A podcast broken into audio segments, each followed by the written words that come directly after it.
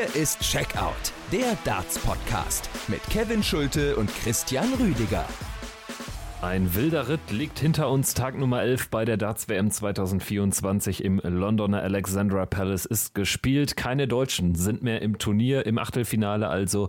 Kein Martin Schindler, kein Gabriel Clemens, das wissen wir seit gestern. Seit heute wissen wir auch, dass es Florian Hempel und Ricardo Pietrezco ebenfalls nicht geschafft haben. Der Worst Case ist also eingetreten. Hier ist trotzdem Checkout der Darts Podcast powered by Sport 1. Es wird auch in den nächsten Turniertagen hier in den täglichen Podcast geben, so viel sei gesagt. Aber natürlich aus Berichterstatterperspektive mit der deutschen Brille nicht ganz so schön gelaufen. Ich bin Kevin Schulte und an meiner Seite auch heute mein Namensvetter Kevin Barth. Hi. Hi, ich habe gerade mal die Ärmel hochgekrempelt. Das äh, wird bestimmt nochmal intensiv, könnte man vielleicht sagen. Definitiv wird es intensiv. Vielleicht ein erster Eindruck von dir. Wir sind jetzt gerade frisch aus dem Uber hier ins Hotelzimmer spaziert und ähm, nehmen jetzt die Podcast-Folge auf. Aber was nimmst du so von diesem zweiten Turniertag, den wir hier live vor Ort erleben, mit im Vergleich auch vielleicht zu, zu gestern? Es war natürlich eine ganz andere Intensität, weil wir nicht irgendwie zwei deutsche Spiele nacheinander gehabt haben, die sich irgendwie auf den Tag verteilt haben ja, im ersten Spiel sind wir nie wirklich in die Emotionen reingekommen. Also da war nie richtig der Glaube da, dass da was gehen kann. Ganz anders natürlich im späteren Spiel von Ricardo. Und dazwischen haben wir natürlich immer wieder ein paar Ausrufezeichen mitbekommen. Also dieses Dobie Smith-Spiel, auch aus dem Presseraum, toll zu verfolgen.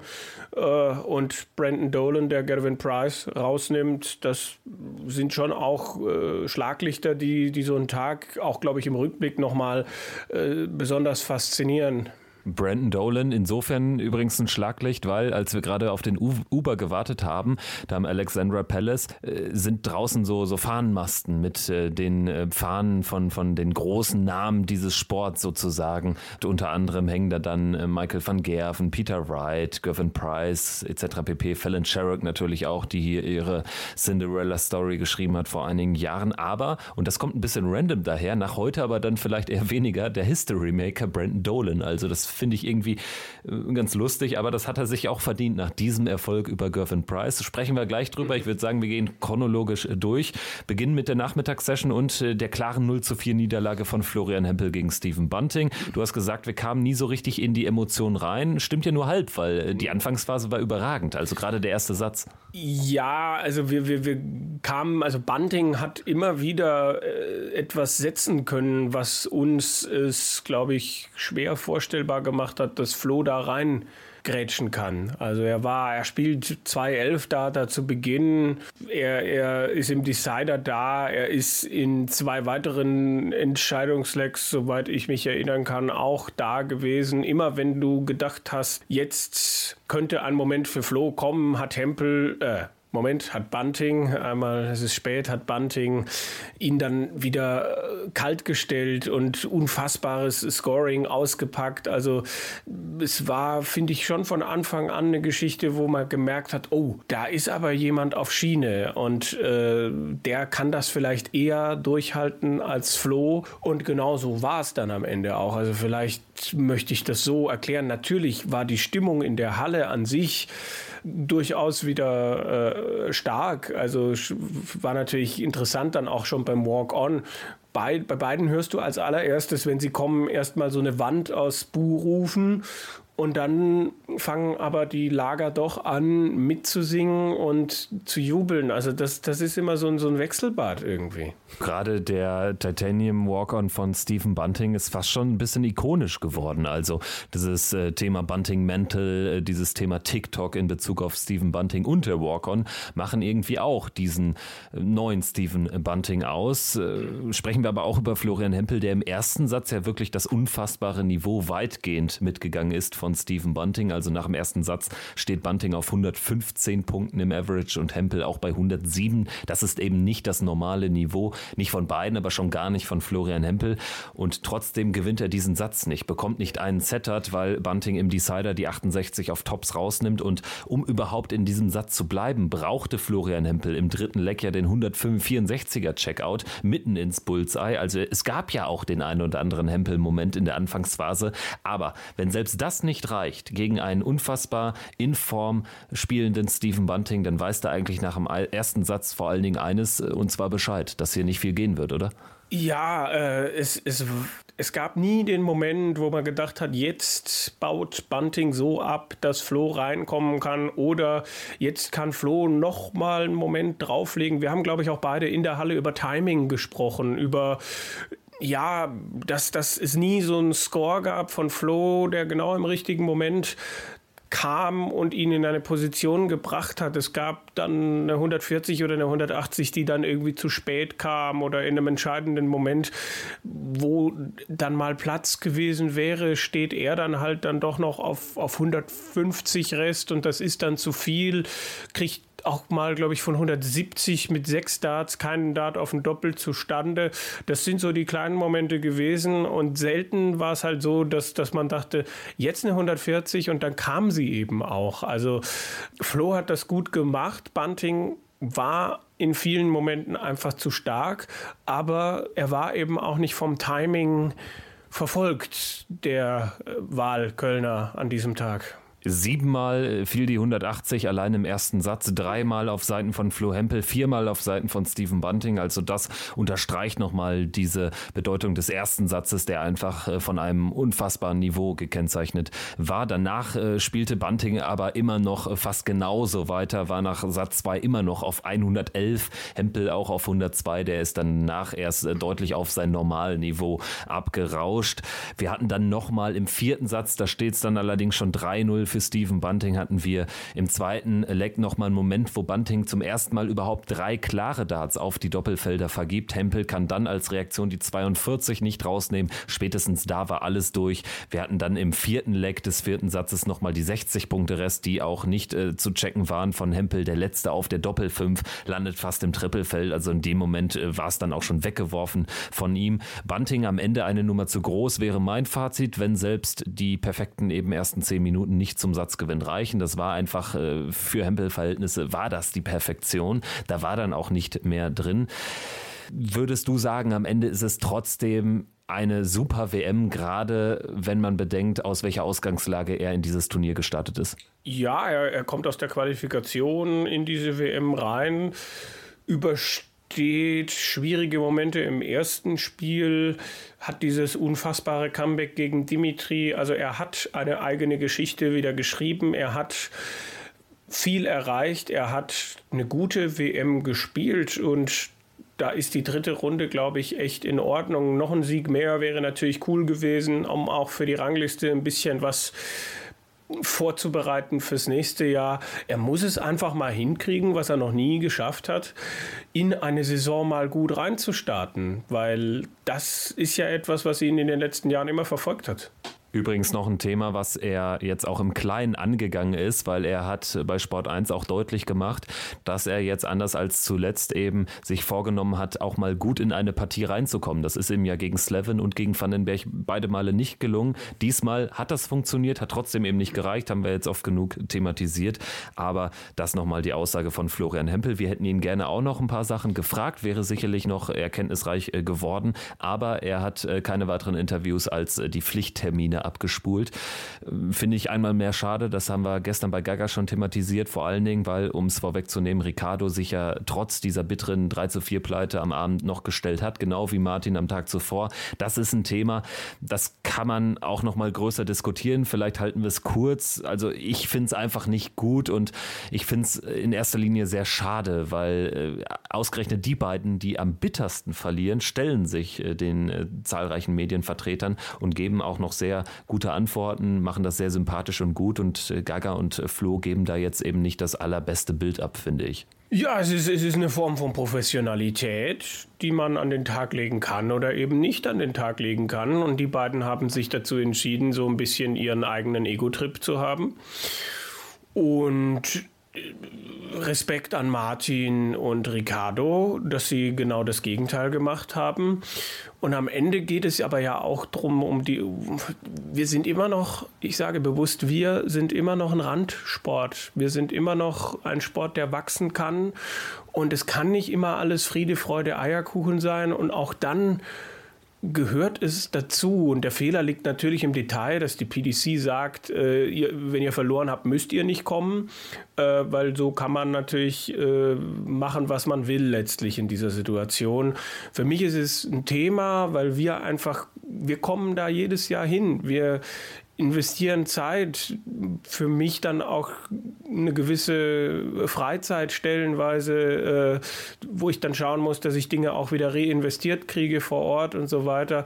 Also es ist, es ist auch eine Mischung aus einer Leidenschaft und aber natürlich auch einem Beruf. Wir, wir hätten keinem von denen wehgetan, aber trotz allem haben sie sich am Ende anders entschieden und das äh, ist, ist eben etwas, was dem Sport an sich glaube ich, nicht unbedingt gut tut, weil man kann nicht immer nur kommen, wenn die Sonne scheint. Stattdessen haben wir dann Stephen Bunting, den Sieger. Also die Sieger müssen ja zu den PKs und tun das natürlich dann auch äh, sehr, sehr gerne. Haben wir Stephen Bunting unter anderem auch zu Florian befragt und er hat gesagt, dass er sich kurz vor Weihnachten nach dem Sieg von Flo über Dimitri Vandenberg sehr darüber über das Ergebnis gefreut hat. Wir hören jetzt mal in den Ton rein. Yeah, Florian. I was so happy for him the other day when he, he kept his scorecard. Um, there was a lot of pressure on him that game. But um, we need people like Florian in our sport. He's such a nice guy and he's got um, such a great technique. He's a very good dart player um, and he's dangerous on his day. Luckily today was my day, but I'm sure Florian will have a lot more days. Das also die sehr respektvollen Worte von Stephen Bunting, der jetzt im Achtelfinale gegen Michael van Gerven antritt. Das ist natürlich so, so ein Banger, auf das sich nicht nur das Pressezelt dort im Alexandra Palace äh, freut, sondern das ist auch äh, Match England gegen die Niederlande. Bunting, der einen unfassbaren Support genießt äh, dieser Tage, der ein unfassbar hohes Niveau spielt, der sich jetzt bewusst sehr, sehr klein geredet hat in der PK, von einem großen oder sogar massiven Underdog gesprochen hat, der er sei gegen Michael van Gerven. Aber das kann schon richtig interessant und spannend werden. Ja, das ist ein Spiel, was durchaus auch in die Region der sieben Sätze gehen kann und wo Bunting einiges zuzutrauen ist.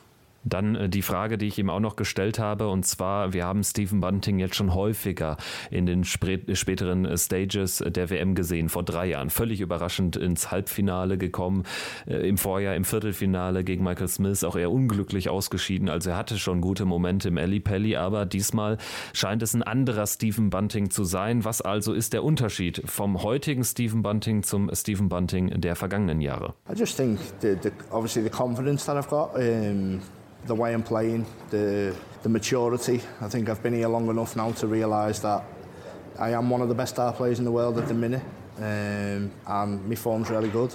But I think I'm a lot more relaxed. I've got my family around me, I've got my manager, keep my feet on the floor, and just let me darts do the talking. And I think that's the main thing. Just just keep trying to be the best version of myself. Ist auch genau der richtige Ansatz äh, für meine Begriffe eben anstatt äh, anstelle dieses Gelabers vom großen Underdog. Also er wird sich da schon berechtigterweise Hoffnung machen gegen Michael van Gerven. Wir sprechen jetzt über Partie Nummer zwei an diesem Nachmittag. Es war die Begegnung zwischen Joe Cullen und Ryan Searle. Der Rockstar setzt sich mit 4 zu 2 durch. Cullen verpasst das vermeintlich sichere 3 zu 1 und ab dann ist es ein enges, ein anderes Spiel. Respekt am Ende an Joe Cullen, dass er den Gegenangriff sozusagen von Searle abwehren konnte mit zwei Decider-Erfolgen in den Sätzen 5 und 6. Searle hatte im ganzen Spiel immer wieder Chancen. Im fünften Satz haben beide Möglichkeiten. Cullen als erstes, dann holt Searle 0-2 Rückstand auf und dann ist er es, der die Chancen liegen lässt und gerät in Rückstand und gibt aber nie klein bei. Aber Cullen macht das gut. Cullen schleicht sich so im Windschatten vieler anderer Geschichten hier ins Achtelfinale. Er spielt kein besonderes Turnier. Ich denke, das äh, entnehme ich deinen Worten richtig. Searle dagegen bekommt seine Doppel in diesem Turnier einfach in beiden Partien so gar nicht in den Griff. Also weniger als 30 Prozent äh, Tournament äh, oder Tournament-Quote auf die Doppel sind für ein Spiel aus den Top 20 einfach viel zu schlecht. Kallen im Achtelfinale, aber trotzdem, man hat ihn, wie du sagst, nicht wirklich auf dem Zettel und das auch zu Recht. Ja, also das wäre ja dann ein Spiel gegen Luke Humphreys. Ohne jetzt zu groß auch schon auf das, was am Abend war, einzugehen, denke ich, dass sich Humphreys freigeschwommen hat und äh, Cullen nicht stabil genug ist, glaube ich, um da über eine längere Distanz äh, wirklich Gegenwehr zu leisten. Und bei Searle ist das dann auch irgendwie ein Spieler, der eigentlich viel Potenzial hat, der jetzt schon länger in den Top 20 steht und aber nicht so richtig vorankommt. Und halt dann auch bei so einer WM kann das halt einfach auch mal sein Run ins Achtelfinale sein. Also das war jetzt kein Spiel, was er hätte verlieren müssen. Partie Nummer drei am Nachmittag, die Begegnung, das 180er Festival. Also es hatte äh, gehalten, was wir versprochen haben. Ross Smith gegen Chris Doby. Doby setzt sich mit 4-2 durch. Ein interessanter Verlauf hat äh, diese Partie genommen. Doby liegt 2 zu 0 in den Sätzen und 2 zu 0 in den Legs in Führung. Und dann spülen ihn mehrere Fehler auf die Doppel im Average plötzlich runter von unfassbaren 119 auf so 112 innerhalb weniger Sekunden. Ross Smith äh, kann dann erstmal ironisch über seinen überhaupt erst dritten Leckgewinn jubeln. Zu dem Zeitpunkt hatte er auch nur zweimal auf Doppel geworfen. Aus der Ironie wird dann aber Ernsthaftigkeit, denn er gewinnt dieses gesamte Set noch, äh, kann einen weiteren Set nachlegen. Dann ist die letzte Pause und danach kommt Doby wieder deutlich besser raus, beziehungsweise Ross Smith kann sein Niveau auch nicht mehr so halten. Beide spielen insgesamt ein niedrigeres Grundniveau hinten raus. Aber Respekt an Chris Doby, dass er nach dem Comeback vom Smudger hier so zurückkommt. Ja, das Comeback vom Comeback sozusagen. Also die Scoring Power ähm, von beiden hat mich echt beeindruckt, was da geflogen ist. Äh, sie haben aber beide auch auf die Doppel einiges liegen lassen. Bei Doby setzt sich dieser Trend fort. Das war schon im ersten Spiel so, wo ich gedacht habe, Mensch, wenn der das alles trifft, dann geht es schon in Richtung 110. Ähm, er, er steht sich damit äh, selber im Weg. Er muss das abstellen in einem Achtelfinale mit Michael Smith. Ähm, und die, der eine Teil der Geschichte ist, dass er es geschafft hat, sich wieder zurückzukämpfen. Der andere Teil ist aber auch, dass dann plötzlich Ross Smith angefangen hat, auch Fehler zu machen. Also im fünften Satz äh, ihm da dann die Tür mit verpassten Doppeln aufgemacht hat. Ich glaube, im sechsten Satz gab es da auch nochmal den ein oder anderen Moment, und plötzlich ging es dann bei Doby wieder.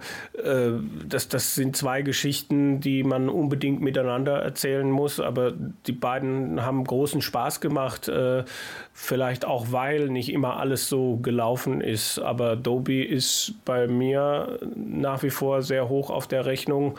Äh, auch weil ja mich dieses Scoring, um die Klammer zu schließen, ja einfach beeindruckt, was, was da mittlerweile für eine Entwicklung bei ihm auch stattgefunden hat.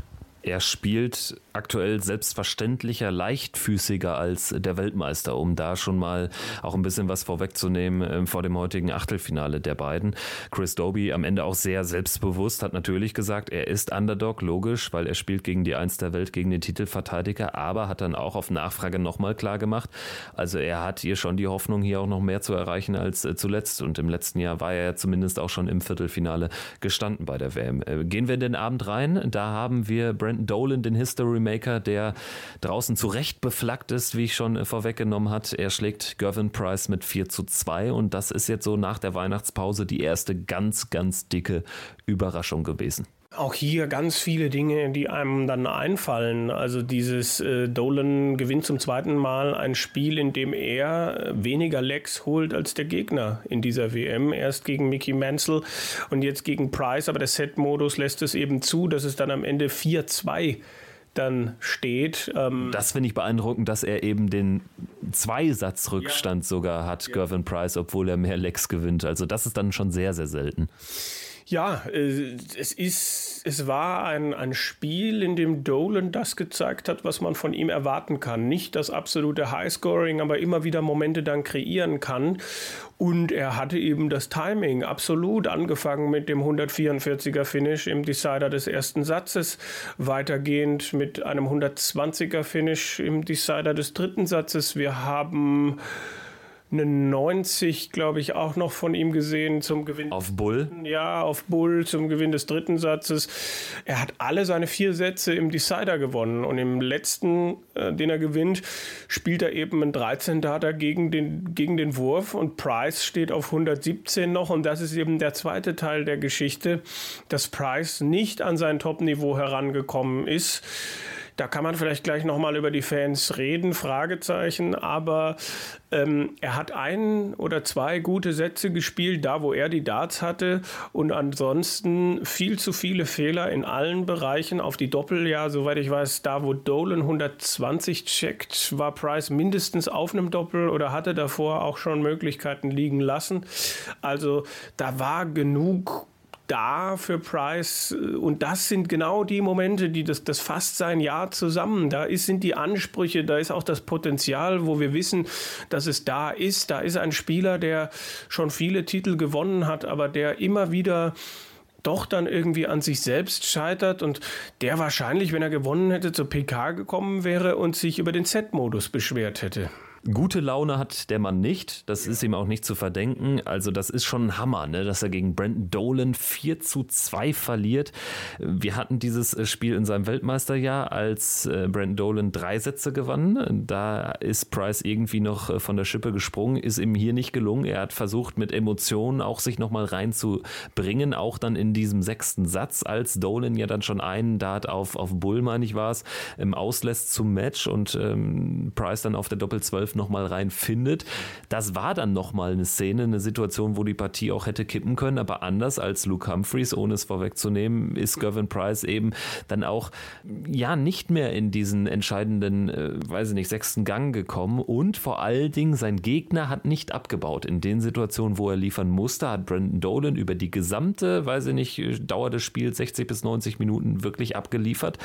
Trotzdem, Brandon Dolan ist ja ein komischer Spieler. Ich meine, der nimmt Michael van Gerven Gerven in seiner absoluten Primezeit in diesem Jahr im Sommer beim Matchplay raus in der ersten Runde, komplett aus dem Nichts, genau wie jetzt, und äh, scheitert dann in der nächsten Runde meistens sehr krachend. Also ich erwarte jetzt schon 0-4 gegen Gary Anderson. Das würde passen es würde passen. Ähm, andererseits ist Dolan einfach ein grundsolider Spieler, der immer unterschätzt wird, der immer wieder abgeschrieben wird. Und es wäre ihm zu wünschen, dass er diese Serie durchbrechen kann. Allein auch mir fehlt der Glaube dazu. Und bei Price, ich glaube, Dolan hat dann am Schluss, um das selber nochmal aufzugreifen, auf der PK dann auch gesagt, wie schwer es Price habe mit den Fans und so weiter. Und dass er auch heute einiges aushalten musste auch diese Medaille hat dann einfach zwei Seiten. Also ähm, mittlerweile kann man sich ja dann vielleicht auch auf gewisse Dinge irgendwie einstellen und, und äh, ist natürlich die Frage, kann man sich daran gewöhnen, kann man sich da nicht dran gewöhnen. Man könnte mit Gehörschutz spielen. Stöpsel darfst du, Stöpsel darfst du ja tragen. Also, genau, aber nicht die von der Baustelle. Also die darf er auch tragen, aber das wird er nicht mehr machen. Ja, genau, genau.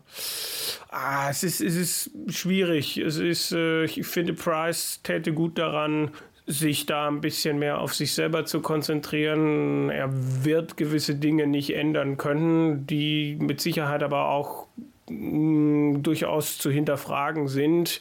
Irgendwann muss halt auch, kann, finde ich, auch mal gut sein.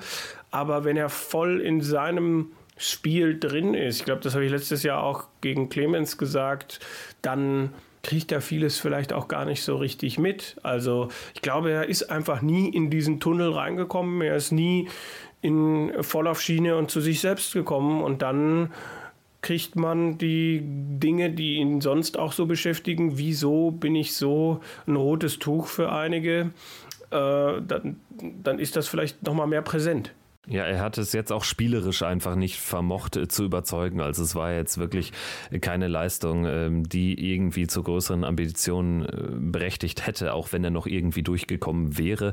Es wäre ein ganz dickes blaues Auge gewesen. Brandon Dolan hat es aber geschafft, steht im Achtelfinale und wird spielen gegen Gary Anderson oder Boris Kritzmer. Wir sprechen jetzt über das zweite sehr, sehr aufregende Spiel in der Abendsession. Luke Humphreys gewinnt gegen Ricardo Pietrezco mit 4 zu 3.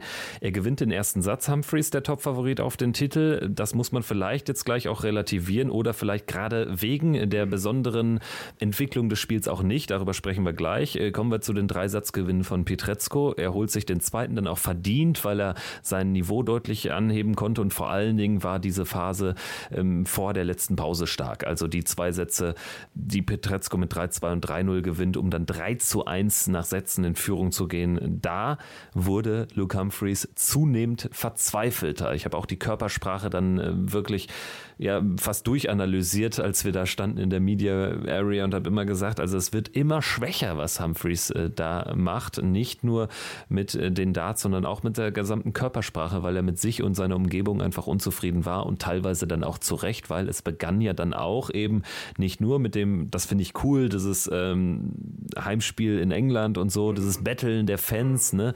Und dann kann man auch für seinen äh, Schützling dann irgendwie jubeln und so. Alles cool und das wollen wir auch alle haben.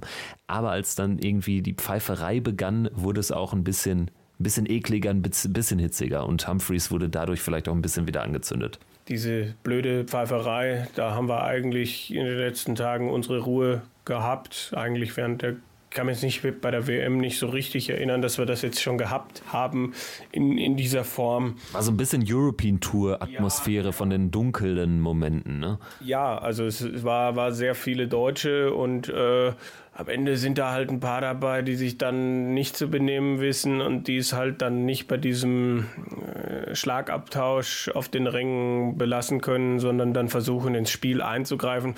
Ich glaube, dass, ich weiß, dass du das auch so denkst, dass das ein Faktor war, dass das Humphreys durchaus äh, zurückgebracht hat, weil das war ja beängstigend, wie der zwischendurch nicht auf Schiene war, wie die Scores überhaupt nicht gekommen sind und man gedacht hat, Ricardo musste ihm nur noch einen letzten Stoß geben. Gut, ein Faktor war mit Sicherheit dann auch der dritte Satz, weil da hatte Humphreys genauso auch Chancen, Set-Darts, äh, die, das dann selber 2-1 in Führung zu gehen, aber er macht es nicht. Und danach läuft ganz viel für Ricardo.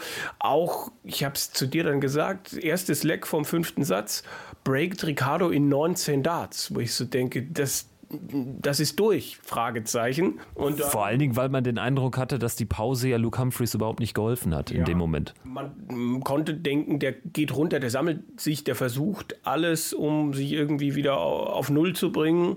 Und Ricardo hat ja auch gesagt, er ist da wieder hochgegangen, um mit dem Gedanken, es steht 0-0, ich muss noch vier Sätze gewinnen, was ja, glaube ich, schon eine gute und richtige Herangehensweise ist.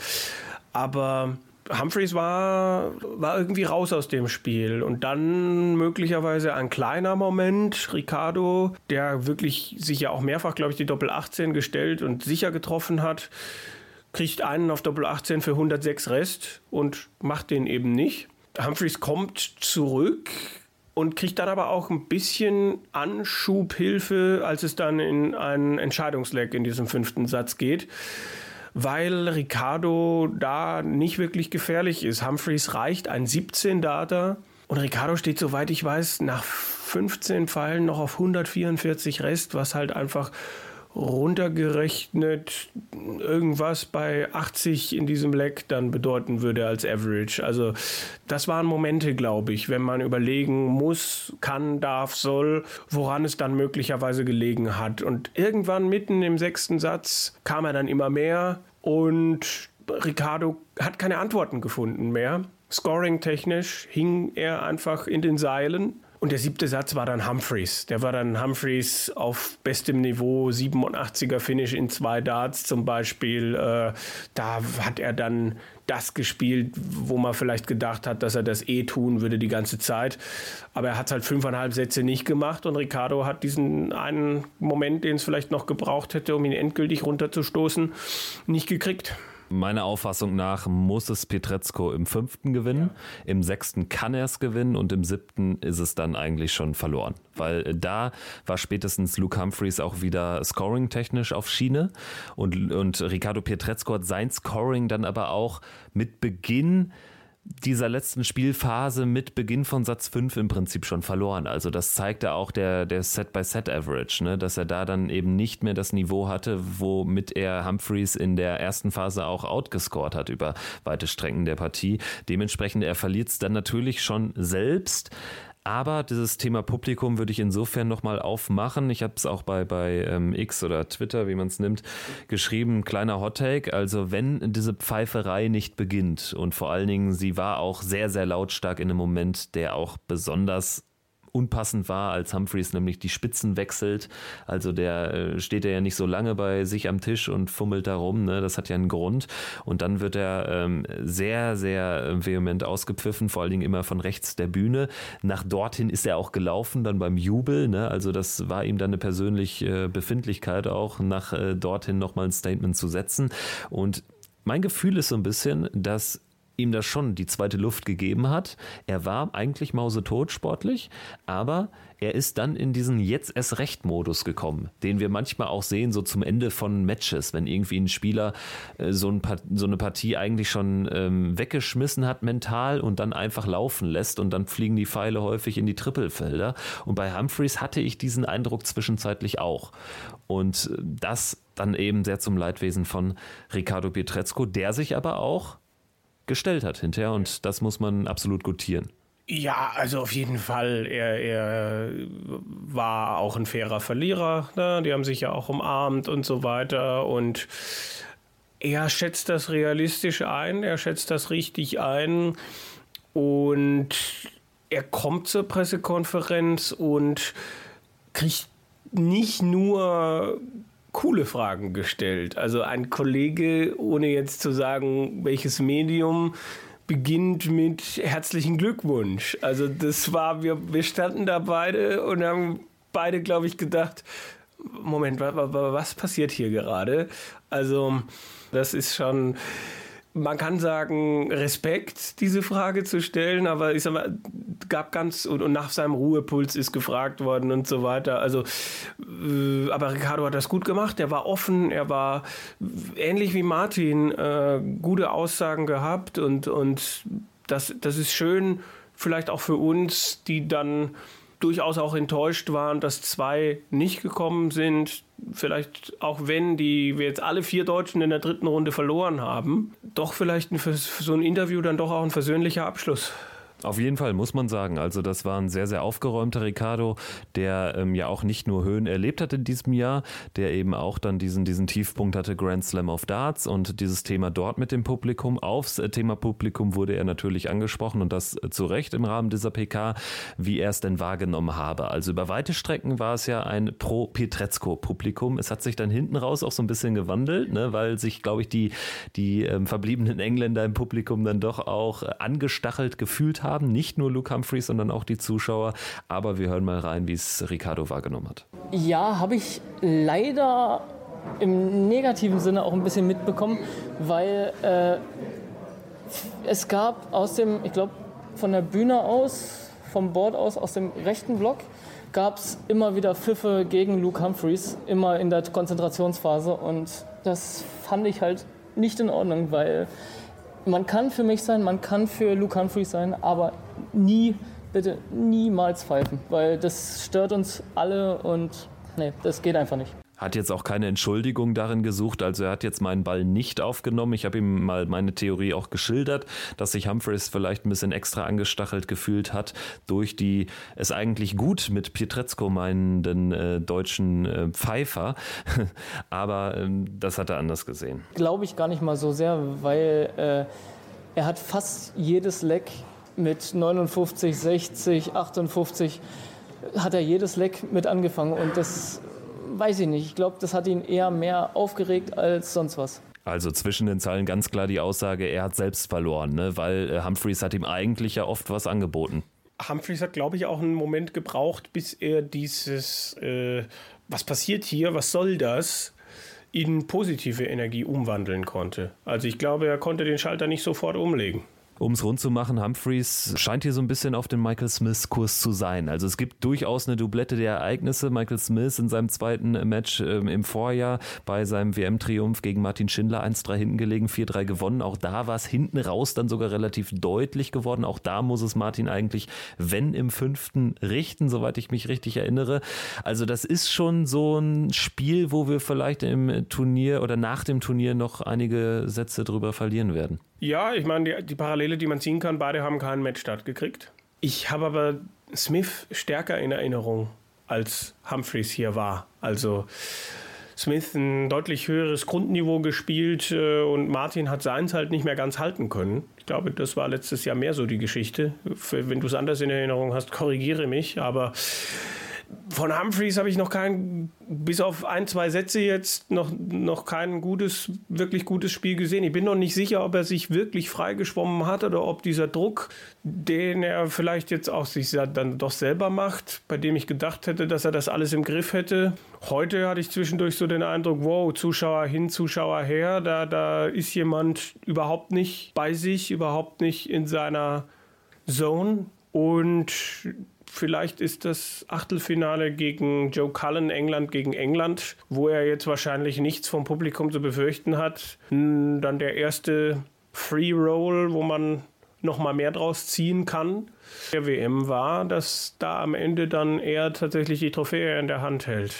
Nee, ich bin da auch sehr unsicher, weil eben Spieler wie Bunting, wie Van Gerven deutlich mehr auf sich ähm, oder auf, für Aufsehen gesorgt haben und Humphreys natürlich jetzt immer noch ein weiter Weg bevorsteht. Bei Cullen sehe ich keine Probleme. Ich glaube, das ist ein sehr dankbares Spiel für ihn. Da weiß er auch, was er bekommt und nochmal wird er sicherlich nicht in so eine Phase rutschen, die auch dann eben mit äußeren Umständen, Stichwort Publikum, zu tun hatte. Erst recht nicht in diesem Spiel. Also von daher ja, für mich ist dann eher das Halbfinale gegen Van Gerven. In der Theorie interessant, vielleicht ähm, erledigt sich das auch in ein paar Stunden schon, wenn Stephen Bunting MVG rausnimmt, aber darüber sprechen wir gleich noch ganz kurz. Machen wir jetzt mit dem letzten Spiel des Tages den Deckel drauf. Wir müssen äh, dazu sagen, dass wir die Partie Ricky Evans gegen Daryl Gurney nur über vier Sätze betrachten konnten. Wir haben uns jetzt nochmal die Scores alles angeschaut und auch mal in die Highlights reingesneakt, haben da unter anderem einen 164er Checkout zum Satzgewinn in Satz Nummer 5 von Daryl Gurney gesehen. Also die High Finishes, die passen in den richtigen Momenten bei Super Chin, der hier nach 1 zu 2 Rückstand gegen Rapid Ricky Evans durchkommt und sich hier ja von der kämpferischen Seite, glaube ich, präsentiert. Das zeigen auch so die Stats. Das ist so ein typisches Daryl Gurney-Spiel der, der, der alten Jahre, der guten Jahre gewesen stark, dass er diesen Rückstand so wegsteckt und die richtigen Antworten findet. Evans, wie ich sag mal, befürchtet, nicht ganz auf dem Niveau der vorherigen Runde. Gurney solide, Fragezeichen mit Luft nach oben. Ein Sieg, der, glaube ich, wichtig ist, der, dass, dass, dass er auch solche Spiele gewinnen kann, dass er auch hier Wege findet. Das ist vielleicht das, was er mitnehmen kann. Mitnehmen wird er auch ein Achtelfinaleinzug. Es wird da gehen gegen den Gabriel Clemens Bezwinger Dave Chisnell. Sicherlich auch kein uninteressantes Match. Jetzt auch kein Highlight so auf der Karte, ne? aber es werden sich beide Spieler auf jeden Fall Hoffnungen machen hier auf einen echt äh, coolen WM-Lauf. Wir sprechen jetzt auch über Spieler, die sich ebenso große Hoffnungen machen und vielleicht äh, auch ins Turnier gegangen sind äh, mit, mit weniger großen Ambitionen. Sprechen wir über Tag Nummer 12. Freitagnachmittag. Es beginnt mit der Partie Partie zwischen Damon Hatter, der Nummer 10 der Welt, und Barry van Peer aus den Niederlanden. Barry van Peer schreibt eine tolle Geschichte, hat Woodhouse bezwungen, hat Josh Rock bezwungen und ich traue ihm auch gegen Damon Hatter einiges äh, zu. Clayton danach gegen Ratajski, das ist jetzt auch nicht so das allerinteressanteste Spiel im Vergleich zu dem anderen, was wir dann noch haben. Wir haben nämlich noch die Partie zwischen Jim Williams und Raymond van Barneveld. Wie blickst du auf diese Dreier-Session am Nachmittag? Ja, ähm, Hatter ist für mich nach wie vor schwierig. Dieses große Bühne, dieses er ist kein Spieler der großen, der, der Big Numbers, der äh, sich da oben schon so profiliert hat, dass ich absolut auf der Rechnung habe, dass er da jetzt irgendwie definitiv sein A-Game spielt. Und Van Peer, tolle Geschichte, hat wenig zu verlieren. Ist ein Spiel, was, was durchaus über sieben Sätze gehen kann in beide Richtungen. Also bin ich echt gespannt eigentlich. Und tja, äh, Clayton Ratajski auch schwierig zu prognostizieren. Ne? Also Clayton dürfte auch lang werden, ja, würde ich mal sagen. Ja, ist, ist glaube ich, kein, kein schnelles 4-0, was ich da sehe. Vielleicht Clayton leicht vorne, auch wenn er natürlich ja nach wie vor nicht auf seiner, auf seiner normalen Welle unterwegs ist. Und Barney gegen Jim Williams, du als alter Barney-Fan, äh, ist, ist interessant insofern, als dass Jim Williams ja fast noch gar nicht gefordert wurde. Also gegen Norman Madu überhaupt nicht, gegen Peter Wright aber auch kaum. Und Barney hat ein tolles Match gegen Saganski gespielt, aber die Formschwankungen sind ja seit seinem Comeback eher mehr als äh, früher. Ja, ich habe früher auch immer wieder den Fehler gemacht, mich von solchen großen Spielen leiten zu lassen und zu sagen, jetzt äh, ist er aber, also nach seinem Grand Slam Halbfinale letztes Jahr habe ich das das letzte Mal gemacht, dass ich gesagt habe, das ist jetzt seine WM, das, äh, da wird er ins Viertelfinale mindestens gehen, der wird Price nochmal schlagen und so weiter. Das sind, glaube ich, Dinge, die ich letztes Jahr gesagt habe. Williams erstens ja, wurde nicht zu 100 Prozent gefordert. Zweitens konnte aber bislang auch noch nicht alles abrufen. Also auch gegen Peter Wright hätte es Momente gegeben, wo das durchaus weg von ihm hätte kippen können. Mmh total schwer zu prognostizieren. Das wird ein cooles, interessantes Match, bei das in beide Richtungen, also da würde ich jetzt auch nicht ausschließen, dass einer von beiden das deutlich gewinnt.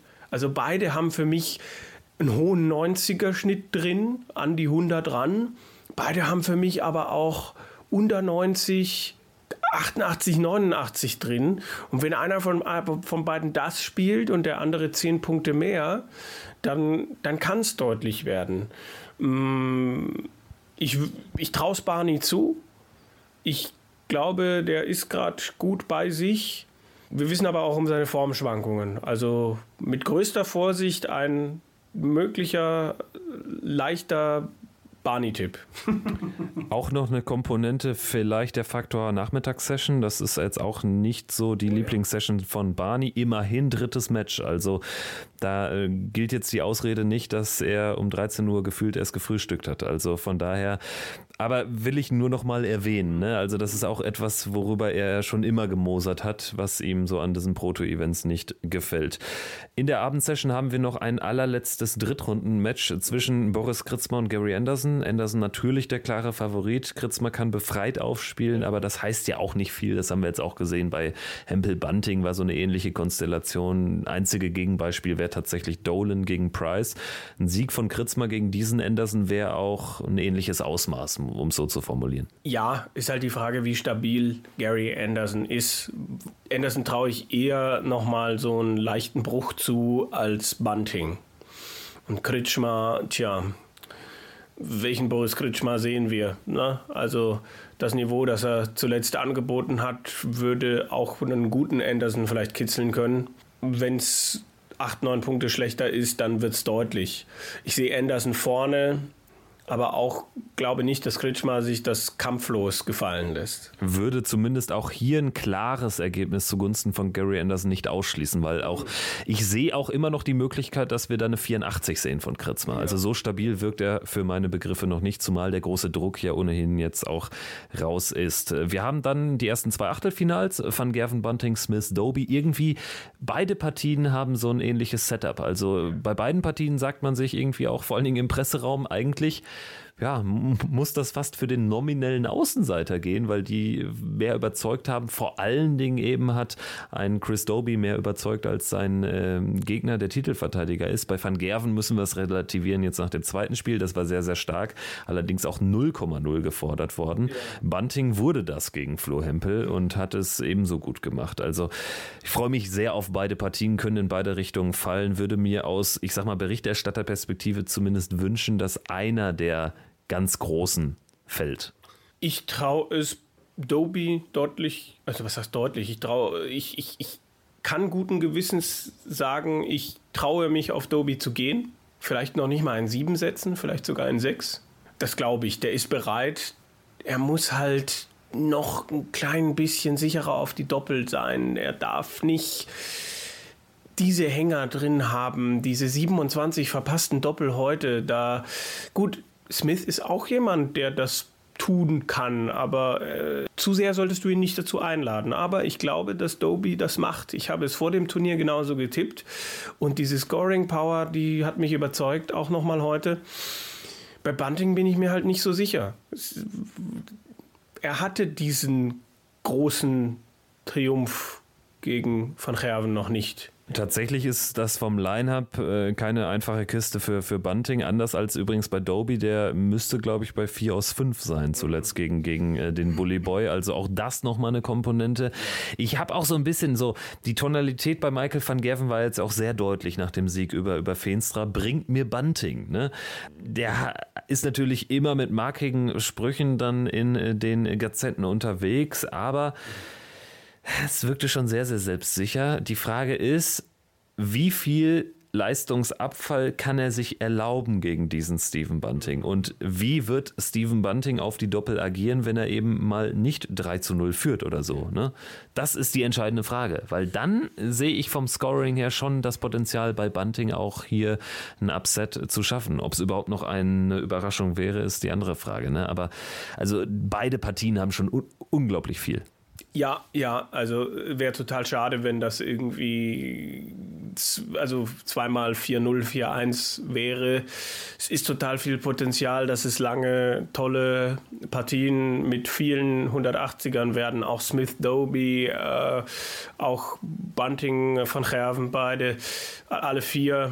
Da, da könnte man vielleicht drauf setzen, keine Ahnung, dass in den, vier, in den beiden Partien zusammen 40 180er fallen mindestens. Und das wäre, glaube ich, nicht mal übertrieben. Also wer da noch eine Wette platzieren will, äh, nein, aber es ist. Ah, wir haben so viel in diesem Jahr schon gesehen. Bunting, der, bei dem man wirklich auch denkt, okay, es geht jetzt in die richtige Richtung, der könnte jetzt bereit sein, aber noch nie Van Gerven in so einem großen Spiel geschlagen zu haben. Und dann auf der anderen Seite Mighty Mike, der bei der WM mich auch überzeugt, aber immer wieder in diesem Jahr auch dann Spiele hatte, selten ein Turnier konstant auf diesem Level zu Ende gespielt hat. Wann ist der Moment? Wie viel Druck hält er aus? Das sind so spannende Fragen, auf die es schwer ist, ad hoc Antworten zu finden. Und das müssen wir vielleicht auch gar nicht. Die Antworten finden wir heute Abend an Bord. Wir werden dann in 24 Stunden wieder sprechen hier bei Checkout, der Darts Podcast powered bei Sport 1. Christian Rüdiger gibt dann sein ähm, Weihnachtspausen-Comeback oder kommt äh, nach der Weihnachtspause ich danke dir, Kevin, erstmal für diese zwei Folgen hier in der stressigen WM-Phase vor Ort. Hat Spaß gemacht und gerne in Zukunft wieder. Ich lege das Telefon nicht weit weg, das kann ich sagen. Perfekt. Äh, danke fürs Zuhören, danke fürs Einschalten. Wir hoffen, es hat euch gefallen. Bis morgen dann mit der Analyse. Zwar keine Deutschen mehr, aber dafür noch einige knackige Duelle bei der WM 2024. Ciao.